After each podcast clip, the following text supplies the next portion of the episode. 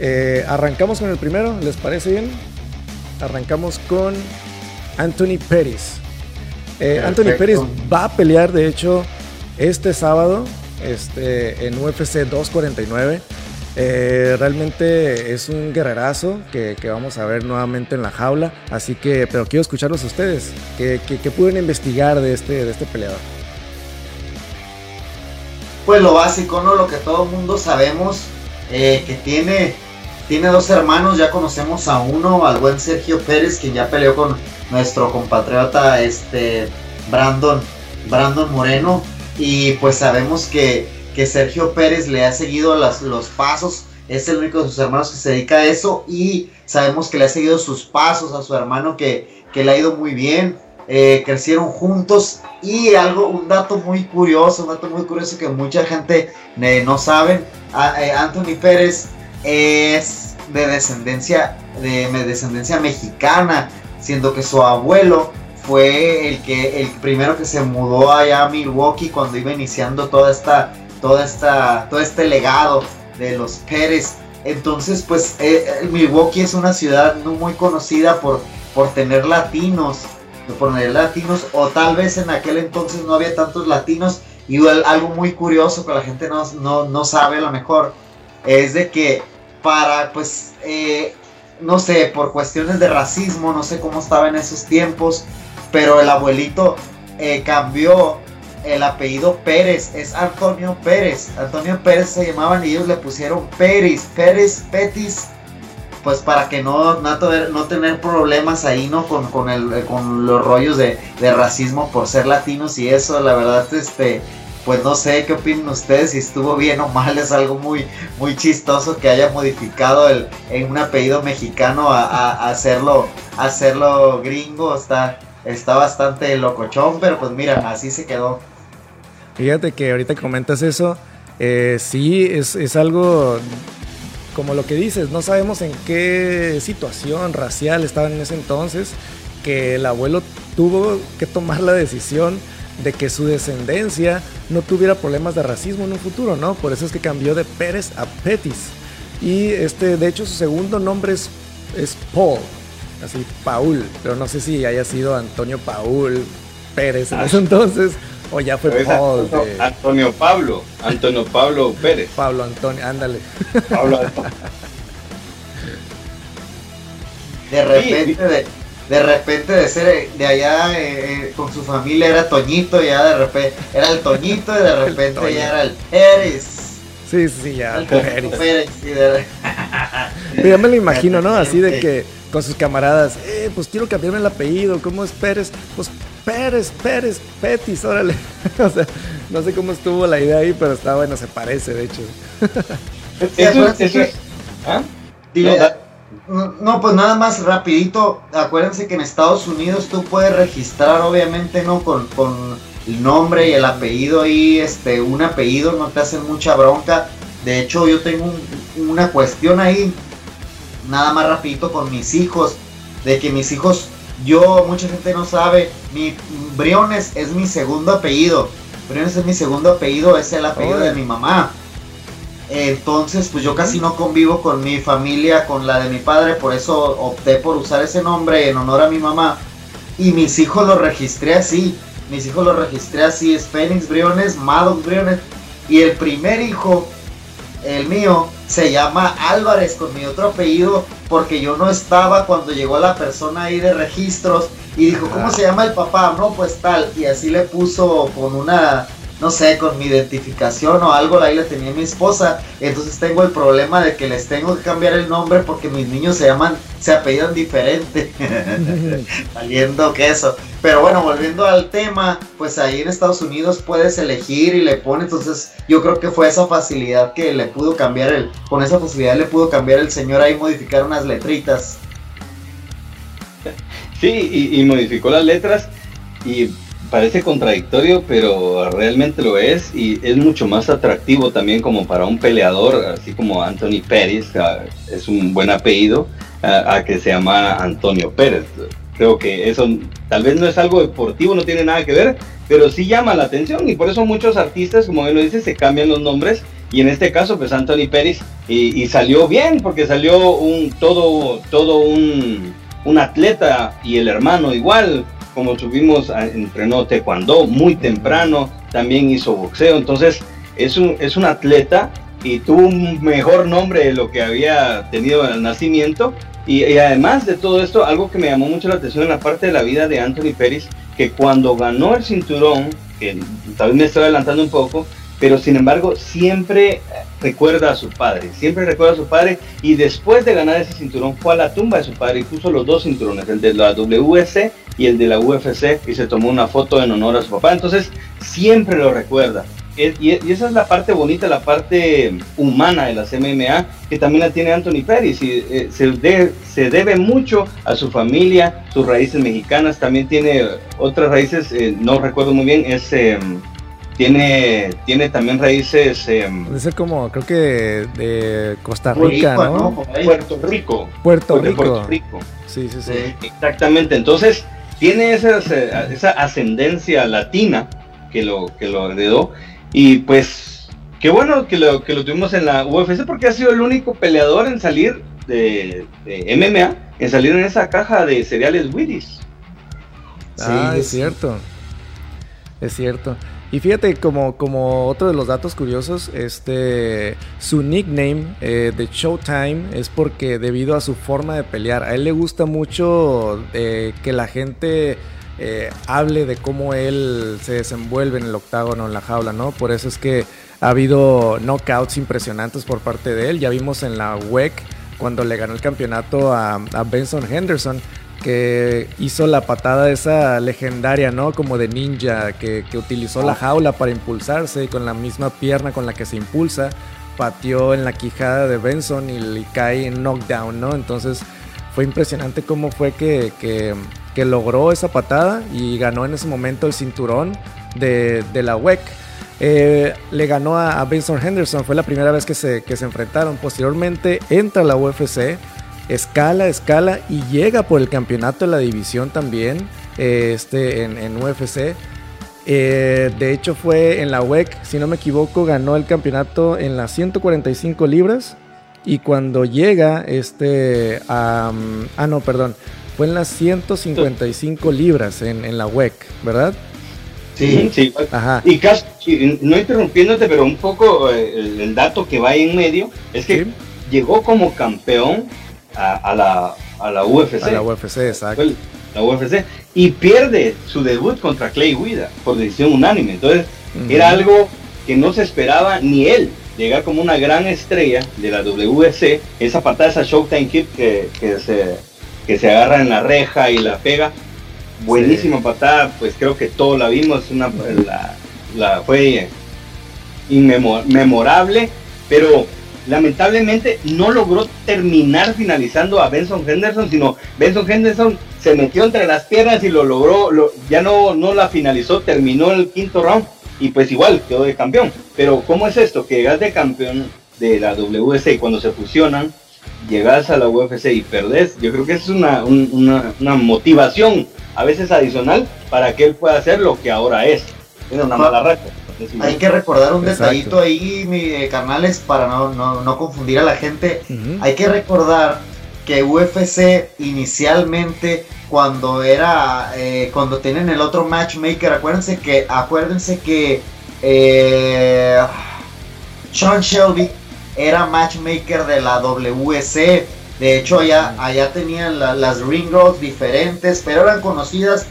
Y, y, UFC ya movía la, la WEC, la WC, pero UFC tenía, tenía 125, 135 y 145 nada, perdón, eh, WC tenía esos tres, tres campeones nada más, esas, esas divisiones, perdón. Y acá en el otro lado este, cuando se, cuando se fusionan, cuando UFC las compra, compra todo el, rollo, entran los campeones directos, que en este caso fue este 135, entra Dominic Cruz como campeón directo, entra, si no me equivoco, José Aldo, es otro campeón de 145, y Petis, que era el campeón de 145, no entra directo como campeón. O sea, nada más fue una pelea X porque UFC ya tenía su campeón de 155, que no recuerdo quién era en el momento. Pero es por eso que Pettis no lo pasaron directo como campeón, así como en el caso de los otros, porque había nada más división de 155, ¿sí recuerdan eso? Como en el caso, en el caso de, mm, de, Dominic Cruz, él sí entró de WEC como campeón a UFC, ¿no? Sí. Sí, porque era una división inaugural. Sí, exacto. Eh, entonces, cuando se enfrentó una vez con, lo que les comentaba de Anthony Peris con Benson Henderson y le gana, ¿no? En la WEC. Después eh, empieza a escalar en la, en, la, en la UFC y se vuelve a, encontrar con Benson Henderson, pero Benson Henderson como campeón. Sí, sí, adelante, adelante. Benson Henderson como campeón de la división. Este, y vuelve a enfrentarse con él y le vuelve a ganar, le vuelve a arrebatar el título de las manos. Eso estuvo impresionante.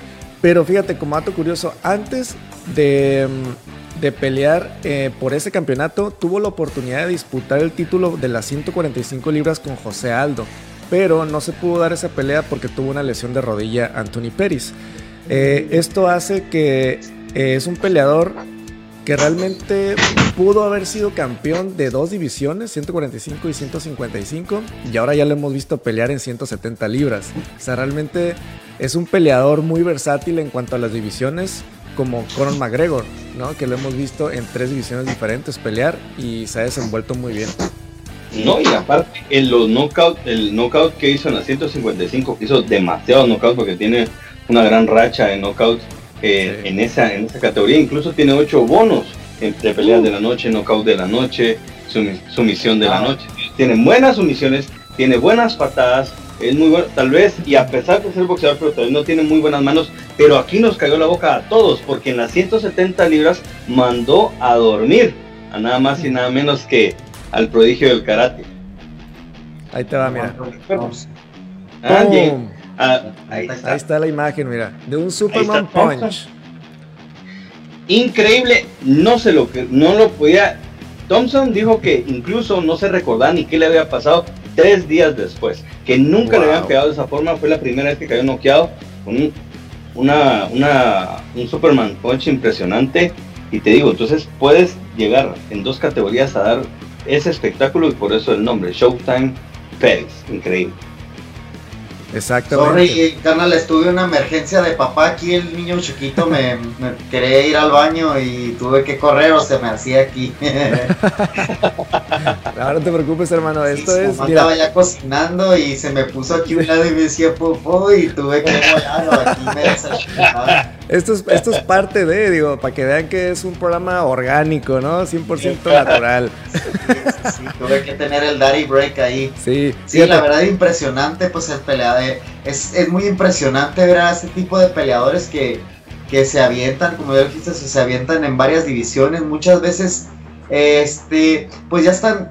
Yo, yo lo que pienso, como ven las cosas, es de que ya tuvo, ya estuvo en su prime ya tuvo el cinturón de las 155 libras, ya estuvo ahí eh, defendiéndole, ya estuvo en esas. Entonces llegan a un punto donde, donde ya son, o sea, ya tienen la popularidad suficiente, ya son bien pagados, y yo creo que ellos ya saben que en, en cierto punto a lo mejor no, o sea, quieren seguir activos y quieren seguir haciendo las cosas bien, obviamente eso nunca se acaba, pero ellos están conscientes de que, de que a lo mejor ya no van a poder volver a ser campeones por X o Y razón, o ya a lo mejor no están en su mejor tiempo, y optan por no castigar tanto al cuerpo, porque Anthony Pérez está, está, está grande, entonces opta por eso y dice, ¿sabes qué? No castigo tanto mi cuerpo, igual sigo peleando, igual sigo eh, con la popularidad, con mi gente que me sigue y pues me voy a pasar a las 170, como es el caso de muchos, como es el caso de Cowboy, como es el caso de, de este, bueno, iba a decir de Dustin Poirier, pero no, Dustin Poirier, eh, bueno, no vamos a entrar mucho en detalle, pero subió por otras razones de categoría, así como muchos otros peleadores, pero en el caso de Pérez, creo que, no sé qué opinen ustedes, creo que esa fue una decisión y creo que una decisión bastante inteligente porque pues ahorita se encuentra rankeado en el número 15 y pues no le ha ido mal. Exacto, y él ha ido bien en esa división nueva. Mira, rápidamente hay que hacer un paréntesis para mandar unos saludos aquí a quienes están, nos están viendo. Carlos Escobar, mira tu hermano ahí, este, de Mario Escobar de Club MMA Latino. También es parte de Club MMA Latino desde Guatemala. Un saludote, hermano. Gracias por todo el apoyo. Eh, Eric López dice, qué bueno que hay eh, estos espacios. Saludos a todos, excelente trabajo, muy buena producción. Muchísimas gracias, Eric, para eso. Ahora sí que nos llena de energía ese tipo de comentarios, ¿no? Sí. Así es. es el esfuerzo, fíjate que eso eh, lo motiva a uno como comunicador.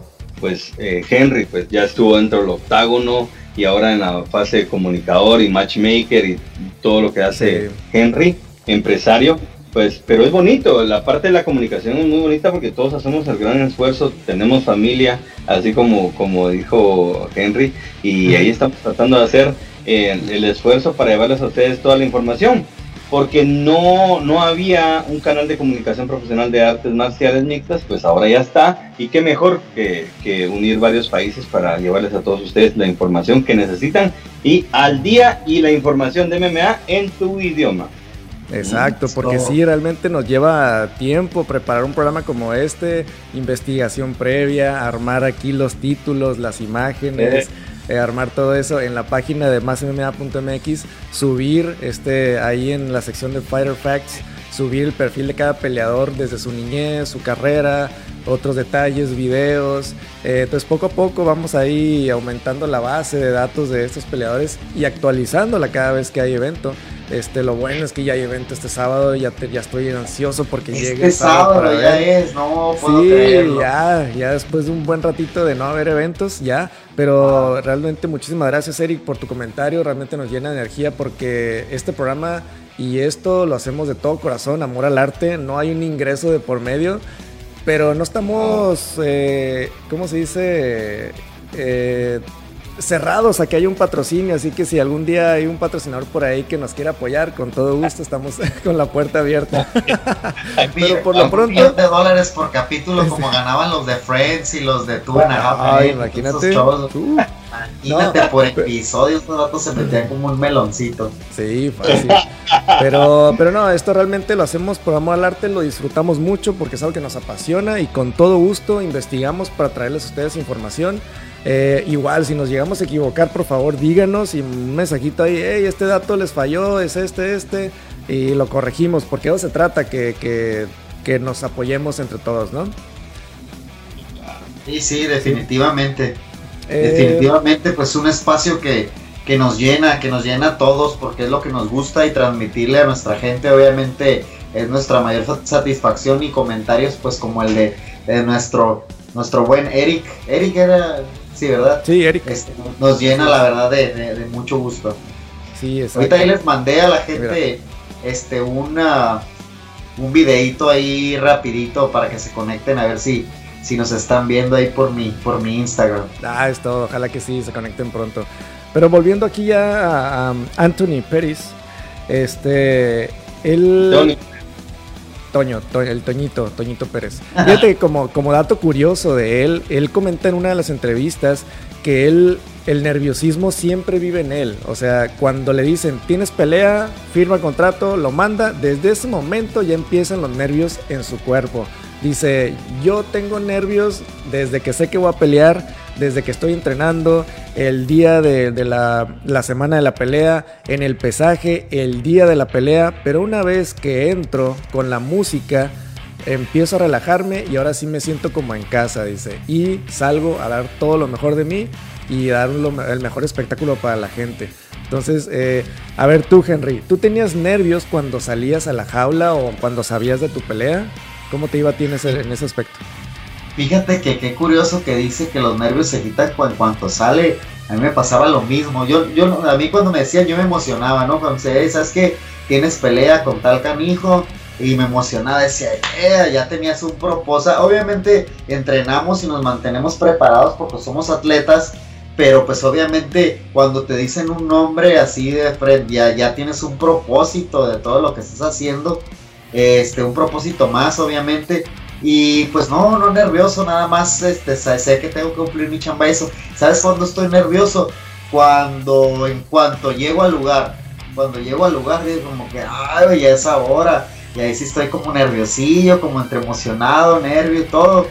Y ya llega el punto donde donde ya, ah, ya me acordé, cuando dicen Henry, Henry Briones, el que sigue, ya sigues en dos peleas, lo que sea, que te llaman atrás. Ay, ahí digo, ay, ya me toca y me pongo así como que me acuerdo desde mis tiempos del auditorio, sí, en los baños del auditorio de Tijuana. En UWC. sí, oye, de cuenta que ahí te decían, ya te toca y, te pones bien nervioso.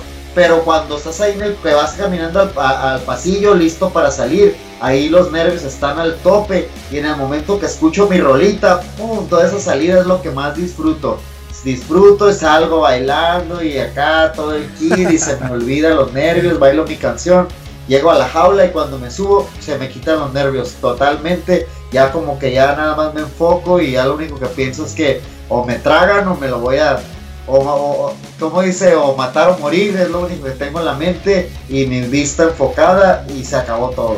Sí, de, de hecho pueden ver una de sus peleas de Henry Burebriones en la página de UWC el pasado sábado pasado en el evento número 10 del 25 de junio del 2011, donde peleaste contra Brady Harrison, un peleador de San Diego, California.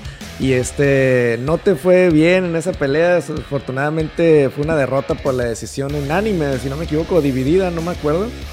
Sí, fue este, dividida, ¿cómo olvidarla? Sí, y ahí este, pero fue una guerra, o sea, la tienen que ver. Al primer round hiciste un armbar que casi le tronabas el brazo, no sé si se lo tronaste, pero Estuvo impresionante, ¿eh? Y no se rindió. ¿Sabes qué fue? ¿Sabes qué fue la cabosa de esa pelea? Me acuerdo de que, pues ya ves que los, ah, empezamos la pelea y le metí dos, tres golpes y la fregada. Y llegó cuando lo, lo, lo agarraron un rolling armbar o algo así. Lo agarro de armbar y me acuerdo que le truena. Y el güey no se rinde, un flaco, tenía los brazos bien largos y delgaditos, no, se le, le truena un poquillo el brazo, se logra dar vuelta y se puede ver la imagen, si pueden ver este el video, les va a gustar. Le truena el brazo y cuando se gira yo transiciono y le agarro un triángulo con el armbar así por detrás y le debo y le doy. Pero fue tanto lo que hice fuerza y lo que lo traté de rendir con todas mis fuerzas que cuando se me suelta, que me tuve que parar, no me podía parar de cansado de las piernas. Las piernitas me temblaban así como Bambi. Y ya de ahí se me fue la pelea encima porque nada más me derribó. Y yo me paré todo cansado y decía como que, ay, ¿cómo le voy a hacer? Y este canijo me derribó mil veces y yo estaba, ya como que en el tercer round agarré la onda, pero todo el segundo round mis piernas estaban fundidas. Todas buenas experiencias, ahí aprendes a, obviamente si, ahí aprendí lo que los coaches te dicen en el gimnasio, que si la sumisión no está, más bien no te lo dicen, o sea, tú lo aprendes a, base de fregadazos, que si la, la sumisión, pa, pa, pa, 5, tú la, tú la, tú la identificas cuando la tienes, 5 segundos, 10 segundos, pum, pum, sientes si no la tienes y la tienes que soltar, si te aferras, te aferras, te aferras de que ahorita sale, ahí, ahí si se te sueltan, ahí quedaste. Wow. ¿Y a ti, Mario, cómo te ha ido cuando has salido al octágono? Pues la vez pasada que salí de entrevistar a Antoine fue que salí impresionado porque podía hablar. No, no, no, pero ¿qué te pasa? Ahí me tocó ver en un Lux a, Mario ahí de esquina dando indicaciones bien oh, pro y todo. ¿eh? Ahí está, estaba con el con el terror Ortiz, muy, muy bueno ahí, muy, muy, muy entrado con tu chamba, pegado a sus gritones. Oye, oye Mario, ¿cómo te fue en ese aspecto? Porque tú siempre has estado analizando peleas, has narrado peleas pero nunca habías estado de esquina de un peleador, donde está la mera acción y de ti depende lo que haga el peleador. O sea, ¿qué responsabilidad tenías también? ¿Cómo te fue?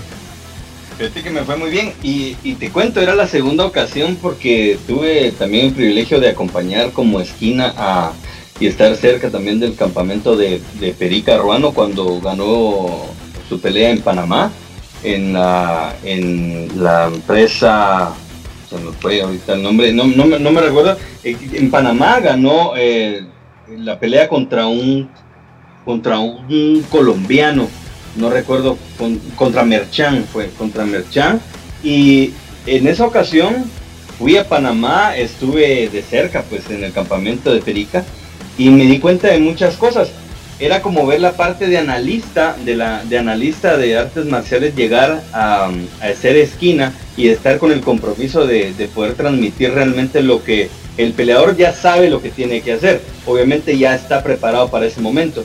Uno es nada más, como le decimos aquí en Guatemala, es como darle el chivito, es como para ir dándole algunos tips, algunas cosas que él no ve, algunos ángulos que él tiene o intenciones del otro peleador.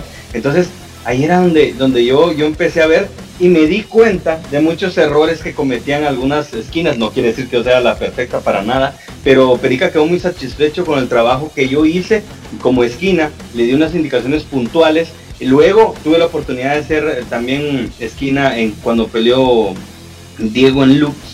Y eh, entonces eh, ya iba con un poquito más de experiencia y me gustó más porque también el evento muy grande, muy profesional. Lux sabemos que da un espectáculo al igual en Panamá fue un muy bonito espectáculo, un buen show. Entonces me enfoqué mucho en lo que hacía. Yo no sé si está bien o está mal, Henry me puede corregir, pero yo de tantos videos que he visto, de tanto analizar tantas peleas, yo a veces no, no es que lo sepa, pero yo puedo decir, este movimiento lo va a hacer. Entonces me estaba como medio anticipando y me daba unos ahí unos tipsitos, pero me di cuenta, como te digo, me repito, las esquinas a veces cometen muchos errores que dan muchas indicaciones. Y el peleador a veces tal vez ya ni las escucha, se aturde tanto. Y porque yo veía otras esquinas o, algo con el compartía esquina eh, en Lux em, que está Antonio Año que es un peleador muy experimentado. Pero a veces yo sentía que como que aturdía la esquina. Entonces fue una, para mí fue una experiencia muy bonita. Y, ambos peleadores no sé si por la amistad o por qué pero me dijeron que dio unas muy buenas indicaciones. Y ahora que dice gente ahí pues pues muchas gracias. Pero sí fue algo el Mario, Mario era de las esquinas que le decía, ahí, ya sabes lo que tienes que hacer, escápate, escápate, el cuello, el cuello, el cuello, no, no, no, párate, párate. no. Respira, respira. no te rindas. No, fíjate que yo esa es la parte, Henry, no estamos hablando un poquito del, del, problema, del, tema de las peleas de, de Anthony Pérez, pero, pero a veces hay esquinas que agobian a los peleadores. O sea, es que yo decía, pero ¿por qué les dicen tanto? O sea, te, tienes que, tú sabes resolver lo que estás haciendo adentro, solo tienes que dar tips y yo eso me enfoqué y ambos peleadores, que para acá en Guatemala son uno de los mejores peleadores que tenemos en Guatemala, eh, Ruano pues ahora tiene tres títulos y, Diego también tiene títulos y entonces para mí fue muy gratificante. Y, me di cuenta de esos, esos errores que cometían. Pero para responder tu pregunta, fue una experiencia increíble. Súper bien. Sí, fíjate que que ahorita que lo mencionas está, es curioso, ¿no? Igual todos empezamos desde, desde, pues desde cero, ¿no? Sí me ha tocado así esquinas en algún momento que, ahórcalo, ahórcalo, y dice, pues ni Pero así varias cositas de, de, de, pero obviamente, ¿no? Pues van, van aprendiendo todos, pero en algún momento a lo mejor este, todos hicimos las cosas mal, pero así eh, a veces a cierto nivel, o sea, que le digan así, es como que nomás se te salen los ojos como el meme de que, ay, güey, el coach que trajo este vato. Oye, seguramente como peleador, cuando estás en el, cuando te, alguien te derriba o algo, seguramente no te quieres parar, ¿no? Y necesitas que la esquina te diga, párate, párate, para pensar, ah, me tengo que parar, ¿no? Ah, seguramente. Sí, ya no sé. Exacto. ya no sé. Ahí, ahí, es donde ahí es donde, donde lo que dices, Mario, mejor decir algo técnico. ¿Sabes qué? Eh, tienes libre la pierna izquierda, tienes esto, eh, mueve la cadera, o sea, cosas que ayuden realmente o que no esté viendo desde otro ángulo el peleador, ¿no? Pero, pero bueno, ese es otro tema, es otro programa que podemos hacer de todo esto. igual, sabes que a lo mejor el párate mm, puede ser, puede ser depende de tu esquina, por ejemplo, el párate para mí yo escucharlo significaba que a lo mejor mi intento de su a lo mejor estoy en el piso ya ya, no no agarrar comodidad tratar de intentar una sumisión cualquier cosa 3 4 segundos y si no el escuchar párate de mi coach significaba como que estás perdiendo mucho el tiempo ahí o sea, ah, ¿qué estás haciendo ahí? Estás perdiendo mucho tiempo. Ya intentaste sumisión, no salió, párate, ¿no? Pero cada quien obviamente tiene su lenguaje, pues, en el gimnasio. Sí, exactamente. Perdón, perdón, ya recordé, en UCC, en UCC fue que Perica peleó ya en Panamá, que, lo acompañé. Y, también me da cuenta de eso. Párate, pero también como ya estás acostumbrado con tu coach, reaccionar. Pero cuando te dicen, párate, párate, ahora ataca, no, sí, centrada, no, o sea, el peleador así como que ya, Pero no sé si te, recuerdan como un dato curioso cuando que em, Eddie Álvarez, como que no sé si es la esposa o alguien de Eddie Álvarez, que va a las peleas de ella y se oye un grito siempre. No lo han escuchado. Ah, no, no me acuerdo. Ah, ah, ah Sí, ahí grita, ahí se está gritando en el, en el, en el público. Escucha, ahí, ahí te lo voy a mandar el video. Para más información acerca de la vida de los peleadores, visiten másmma.mx en la sección Fighter Facts.